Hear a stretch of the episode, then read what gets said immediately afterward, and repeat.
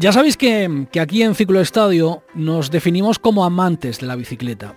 Y ya veis que siempre, siempre vamos a hablar con directores, con corredores, con manager, pero, pero hemos creado una sección que, como os decía en el sumario, nos parece muy interesante, en la que deportistas de otras especialidades, de otros deportes, nos van a contar qué papel juega la bicicleta en su vida por qué es importante o por qué ha sido importante para ellos, si la utilizan para entrenar, si les sirve para ponerse físicamente a tono en, su deporte.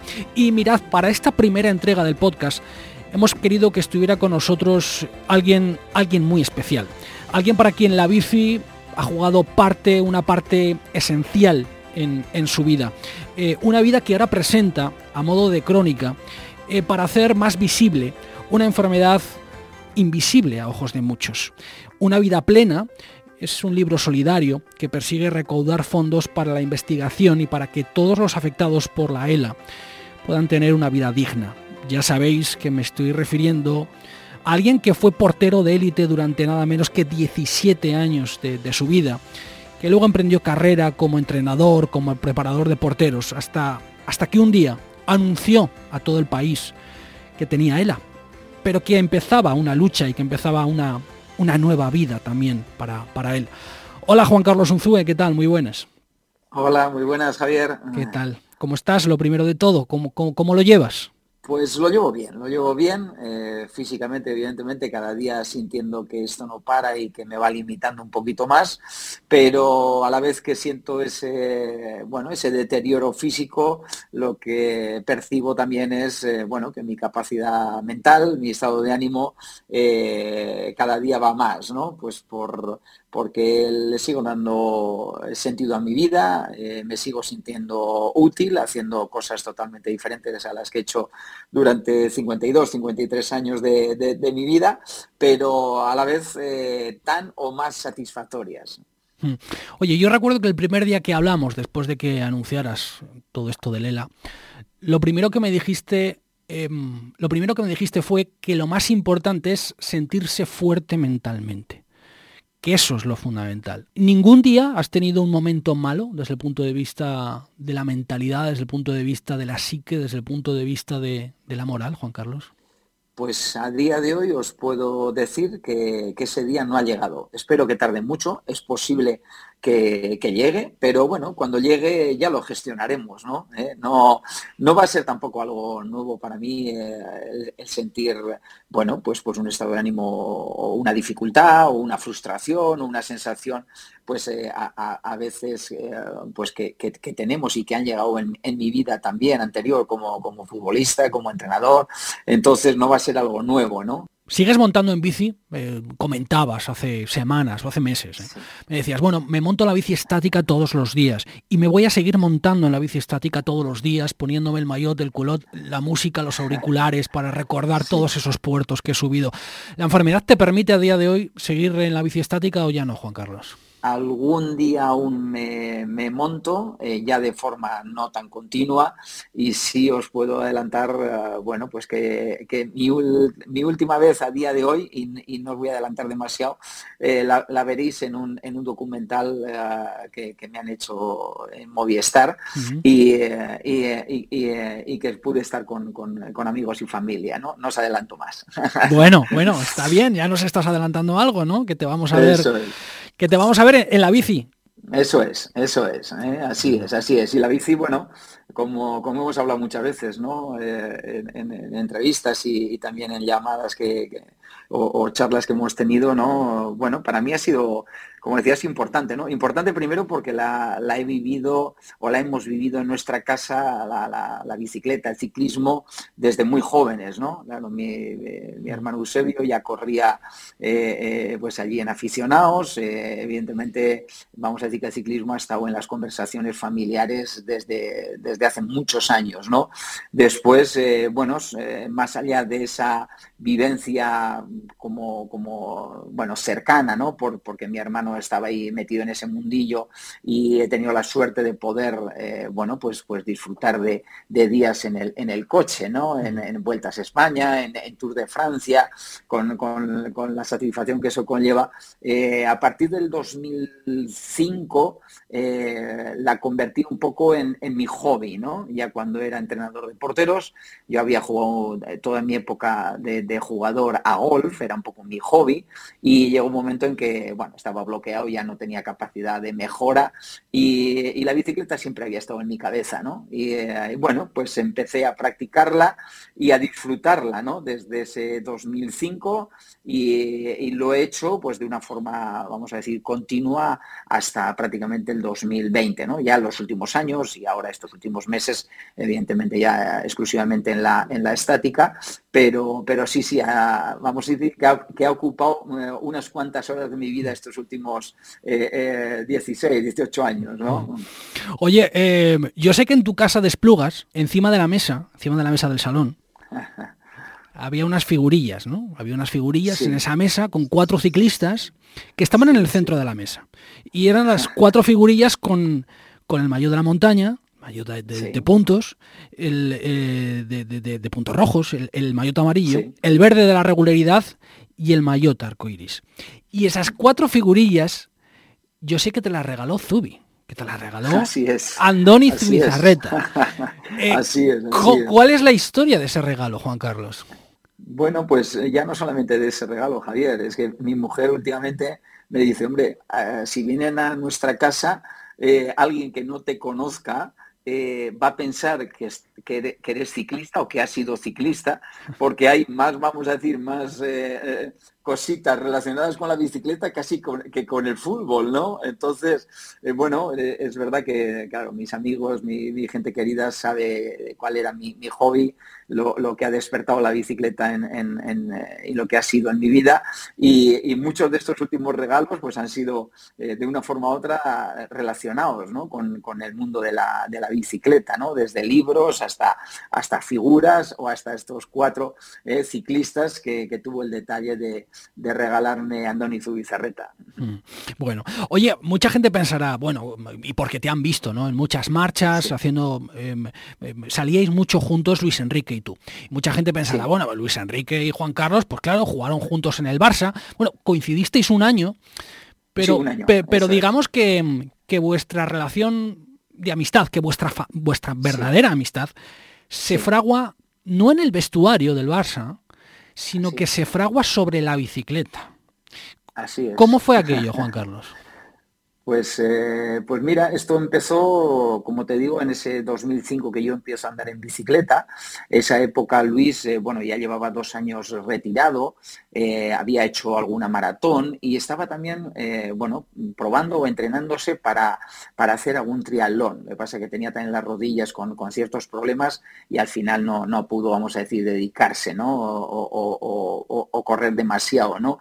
Pero la bicicleta, vamos a decir, que nos unió a través de de hacer entrenamientos eh, conjuntos. Eh, él tenía ya una grupeta de amigos, recuerdo que en aquella grupeta había también algunos eh, mozos de escuadra, algunos bomberos, bueno, personas siempre mm, muy fuertes físicamente, con, con unos horarios de trabajo que les daba la posibilidad de poder practicar y entrenar la bicicleta y en ese caso también incluso el, el triatlón.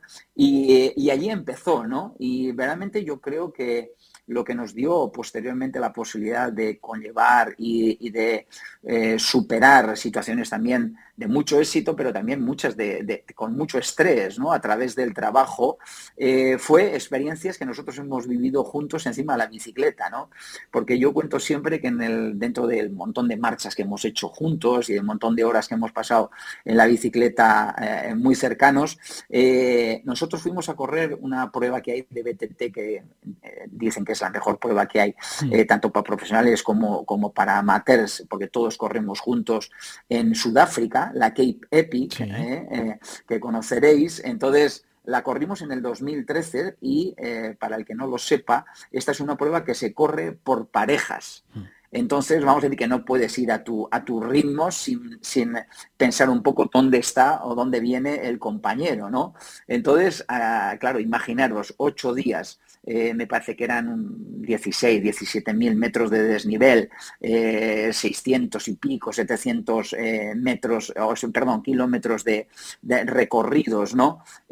claro, el montón y diferentes estados de ánimo que, tuvimos en, en, esos ocho días, ¿no?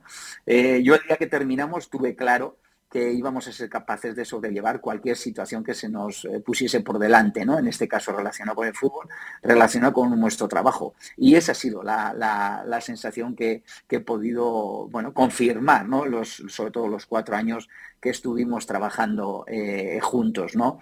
Pero más allá de, de lo que consiguió vamos a decir, la bicicleta en este sentido en relación al trabajo, yo creo que la bicicleta lo que acabó consiguiendo es que unir a dos personas eh, que yo digo siempre, y él además lo corrobora también, que, que, nada va a poder, eh, vamos a decir, eh, cortar o, quitar ¿no? esa, esa amistad que, y esa relación que, nosotros tenemos. Mm. En más de una ocasión me has dicho que, la vida es como una montaña rusa.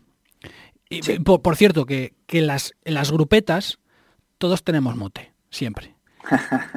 ¿Por qué el tuyo es el de ruso y quién te lo puso?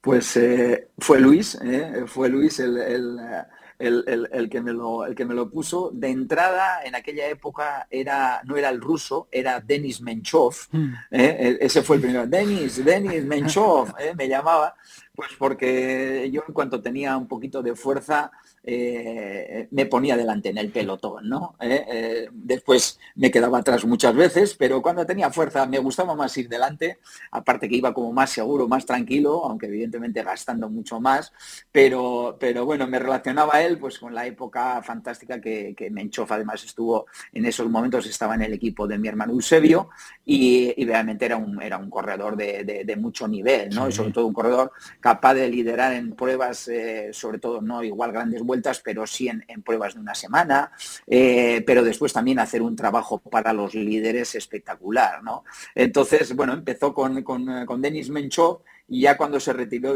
Denis Menchov se quedó eh, eh, el ruso, hmm. el ruso, pero es que el ruso no era solamente como me llamaba en la bicicleta o en esos espacios de tiempo ¿no? que teníamos alrededor del ciclismo, no, no, en el trabajo, claro, imaginaos cuando llegamos a Vigo, cuando llegamos al Barça, ¿no? que además en el Barça me conocían anteriormente, y de pronto Luis decía, ruso, ruso, y claro, los jugadores miraban a quién le llama. y era para mí, ¿eh? era para mí. ¿Quién es el ruso? ¿Será un fichaje nuevo? ¿De dónde le han traído? ¿Viene del Spartak de Moscú o del CSK o no, no, que es Juan Carlos, ¿no? bueno, aparte de la de, de, de, la Cape que hay en Sudáfrica, habéis hecho tres veces la Transpirenaica, eh, hicisteis los Pirineos de Porboa, Fuenterrabía, luego lo volvisteis a hacer en sentido inverso, habéis estado en Alpes, en Dolomitas. Quien ha montado en bici contigo, buen amigo de este programa, que es Antonio Alix, me le tenías que ver bajar a Juan Carlos, cómo bajaba. Era un espectáculo verle bajar, qué fino, cómo trazaba, cómo rodaba, qué bien Iba bien, dice, iba bien para arriba, pero bajando era un espectáculo verle a Juan Carlos. ¿De, verdad bajabas tan bien como dice Antonio Alix? Yo, yo creo que esa visión de Alix eh, viene más propiciada porque él para arriba también iba, evidentemente iba muy bien, mucho, pero, para, pero para abajo le costaba. Entonces yo creo que notaba más la diferencia, eh, eh, no, no, porque yo fuese muy bueno, sino porque él perdía un poquito de, nivel en, las bajadas, ¿no? Pero bueno, sí, dicho esto, hombre, yo no he sido al final pues porque no he tenido tanta tanta eh, práctica no Luis por ejemplo era tenía muy buena técnica en, en, el monte, por ejemplo, con la BTT se manejaba muchísimo mejor que yo, sobre todo en las bajadas, ¿no? Eh, pero sí es verdad que yo en la bicicleta bueno, mm, lo que sí, eh, también me ha gustado mucho los coches, la velocidad siempre. Entonces, eso de trazar, vamos a decir, las curvas, ya no venía solamente de la bicicleta, sino de los coches, ¿no? Y entonces, bueno, me sentía más o menos seguro, ¿no? Eh, me gustaba bajar rápido, evidentemente con sensación de, no llegar a, límites eh, pues que uno no puede controlar, pero bueno, cuando vas en una bicicleta muchas veces, eh, y todos nuestros oyentes lo habrán sentido, eh, aunque no hayan querido, pues que igual nos hemos pasado. Eh, pero mejor que tengamos esa sensación porque será la sensación de que no hemos tenido caídas ¿no? en, esas circunstancias. Oye, si pudieras montarte la bici ahora, la que ha sido tu bici toda la vida, ¿a dónde irías? Pues eh, hombre, si, si, tuviese otra vez todo el tiempo del mundo para, para poder montar, eh, no me importaría mucho por dónde empezar, ¿no? Pero si, si, tuviese que elegir, por ejemplo, un puerto para subir, ya no solamente por lo bonito, por, yo creo en el fondo por lo que por, por, lo que en el ciclismo ha dado, ¿no? Sería el, el Tourmalet. El Tourmalet me encanta. Eh, tiene, tiene ahí una aureola, ¿no? De, para mí, por lo menos, pues de puerto mítico del, del Tour, eh, que lo hemos visto subir 300.000 veces, ¿no? A, corredores de, pues de nuestro país, eh, grandes ganadores, ¿no? empezando por los Arroyo, Perico, Miguel y compañía, ¿no? Entonces, el Tourmalet sería uno de esos puertos que, iría a, a subir, ¿no? De nuevo. Y como como cordillera, como, como espacio, vamos a decir, más global, eh, los Dolomitas me enamoraron.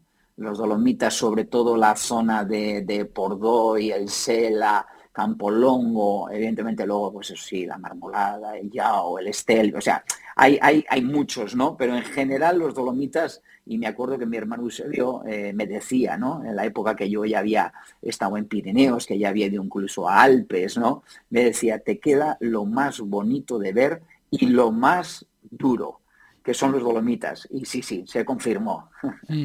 ¿Cuál es el día que más has sufrido en la bicicleta? Uf, casi todos, ¿no? Eh, es que yo creo que al final, bueno, es verdad que para, para mí eh, era, era el hobby, ¿no? Pero sí, en la, por ejemplo, en la Cape Epic eh, hubo el segundo día, era una etapa bastante larga, pero sobre todo tuvo eh, de sorpresa que había muchos tramos donde, donde aparecía o donde había eh, tierra, pero, pero arena, mejor dicho, perdón, mm. arena casi, pero como si fuese un desierto, ¿no? Y ya no solamente a mí que no tenía demasiada técnica, sino incluso a los profesionales, me acuerdo que estaba, además creo que aquella etapa la ganó eh, Hermida eh, con su compañero, me acuerdo que él explicó después en la cena cómo les había costado, que él no había tenido una etapa tan dura en la Cape Epic o en la bicicleta de monte en la vida y sobre todo propiciada pues eso, pues porque apareció esa arena, claro, la arena ya sabéis, pues que se te acaba clavando la rueda, se agarra. Eh, muchas veces tenías que parar, o sea, te, bueno, yo muchas veces ya no es que me caía, sino que me tiraba, llegaba un momento ya que ya no podía más y venga, como buen portero, eh, me tiraba a un lado, ¿no? Ah, lo que pasa es que tú sabías caer, tú sabías caer bien en la bici, que eso es muy importante, saber caer bien de la bici. Ah. Eh, yo eh, cuando llego a la, bueno, no cuando llego a la meta, aquel día, me acuerdo que faltando 30, 40 kilómetros, me dice Luis, eh, Ruso, que sepas que voy acalambrado. Y me dices, y, le digo, ¿me, lo dices o me lo cuentas? Yo llevo, yo llevo desde el kilómetro 20 casi casi acalambrado. Él ya sabía de mis problemas con los calambres, ¿no? Y me acuerdo que cuando llegaba, nos quedaban unos kilómetros para llegar a la meta, le dije, Luis, por favor, cuando lleguemos a meta, eh, ve a buscar a la asistencia, porque no voy a ser capaz ni de bajarme de la bicicleta por los calambres que tenía.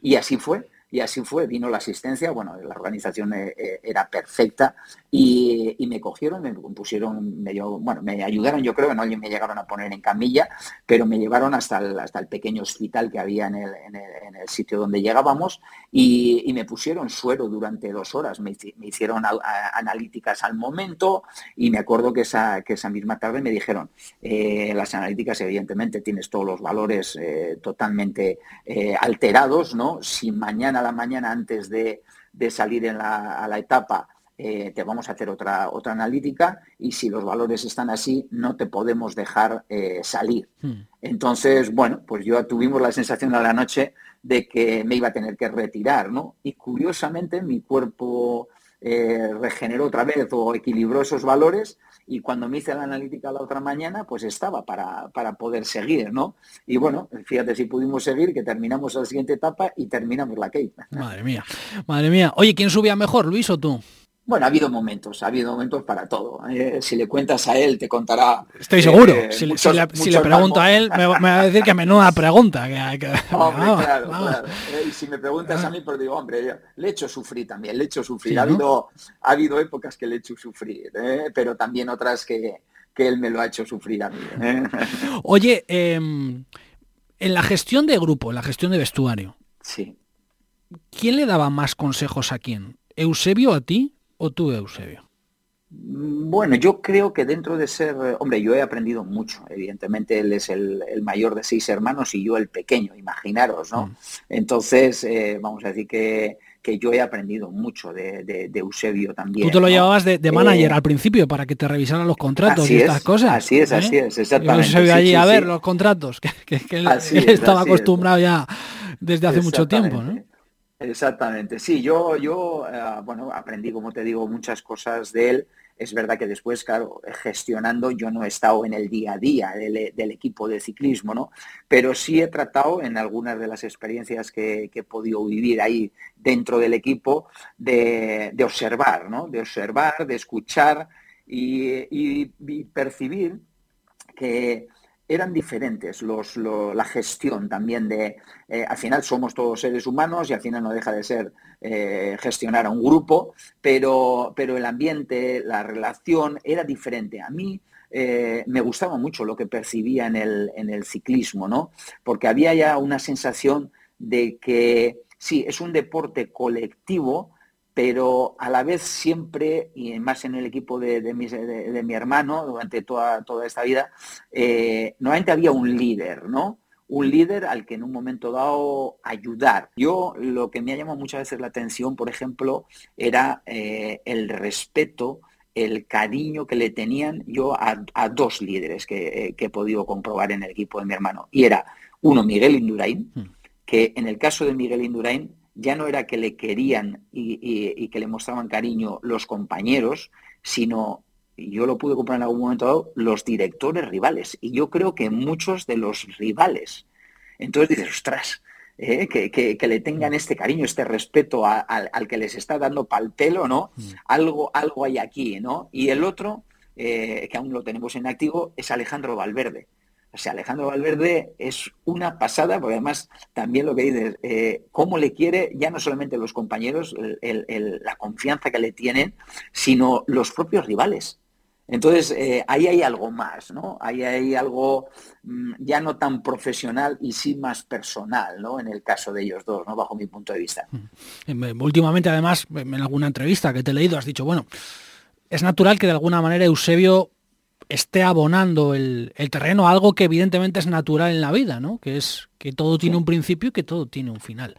Y que eso hay que vivirlo con naturalidad y que de alguna manera Eusebio esté pensando, porque es ley de vida, que, que llegará un día en el que la estructura del equipo, después de prácticamente 40 años, pues tendrá que dar paso a otras personas. No sé, a él en ese sentido, ¿cómo le ves, Juan Carlos? Pues mira, si te digo la verdad, con toda sinceridad, le veo más ilusionado que nunca. Y tiene ya para, para 67 años. Hmm. Entonces, ¿qué creo realmente que le tiene ilusionado con la edad que tiene de ilusionarse justamente porque hay un cambio que ya lo está generando en su propio equipo? ¿Y cómo lo está generando? Pues yo lo que percibo es que está siendo lo suficientemente inteligente para ir rodeándose de gente que le complemente que le pueda en un momento dado, pues, eh, bueno, eh, eh, hacer sentir que está más cercano a la, actualidad en todos los sentidos, ¿no? y bueno, yo creo que los fichajes también, incluso de este año del equipo, han sido fichajes que en algunos casos son chicos muy jóvenes, ¿no? Mm. Es un poco la tendencia. Y, al final no te puedes abstraer, yo creo, de, de esa evolución y de esa tendencia, ¿no? Oye, eh, para terminar, eh, los días que te montas en la bici estática y que te pones los cascos, la música, ¿dónde te imaginas pedaleando? Pues sí, he recordado, he recordado eh, sitios y etapas que hemos hecho ¿no? con la grupeta, pues algunas de las carreras, ¿no? Sí, te, te, imaginas, ¿no? Porque incluso en algunos casos la propia música que aún escucho eh, la llevaba ya en esos, en esos momentos, ¿no? Eh, yo muchas veces la, gente se sorprendía cuando de pronto el, tipo de música que me gustaba, ¿no? Y muchas veces, bueno, era, eh, es música que, me genera buen rollo, que me genera energía. ¿Cuál es la canción que te, que te generaba mejor rollo en la bici? pues mira, hay, hay, una, hay una muy buena de, Coldplay, eh, eh, que es que además el título eh, va muy muy en relación a, lo que yo siento, ¿no? Que es Viva la vida, ¿no?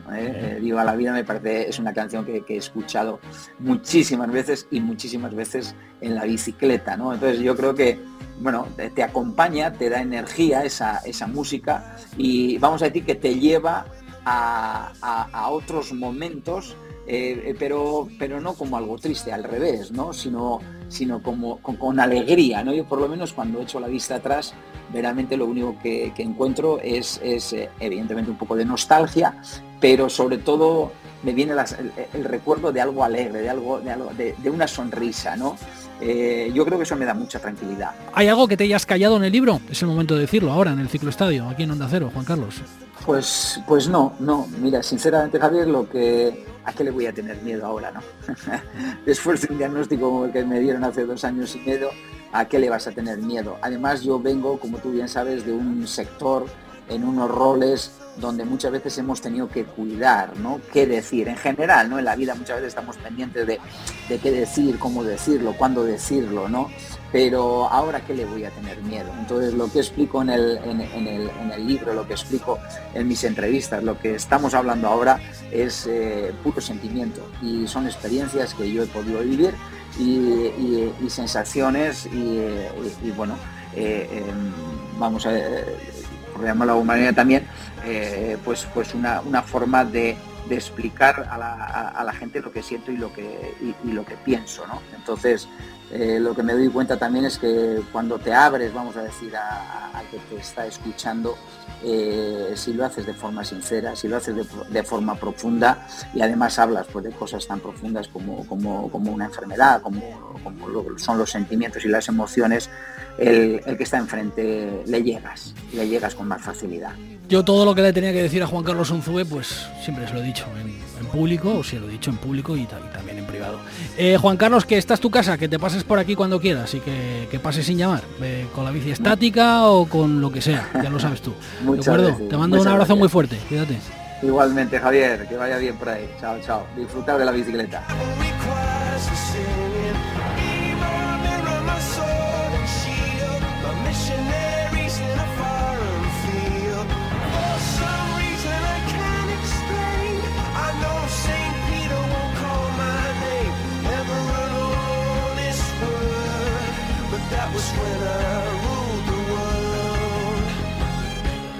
Ciclo Estadio, Javier Barbero.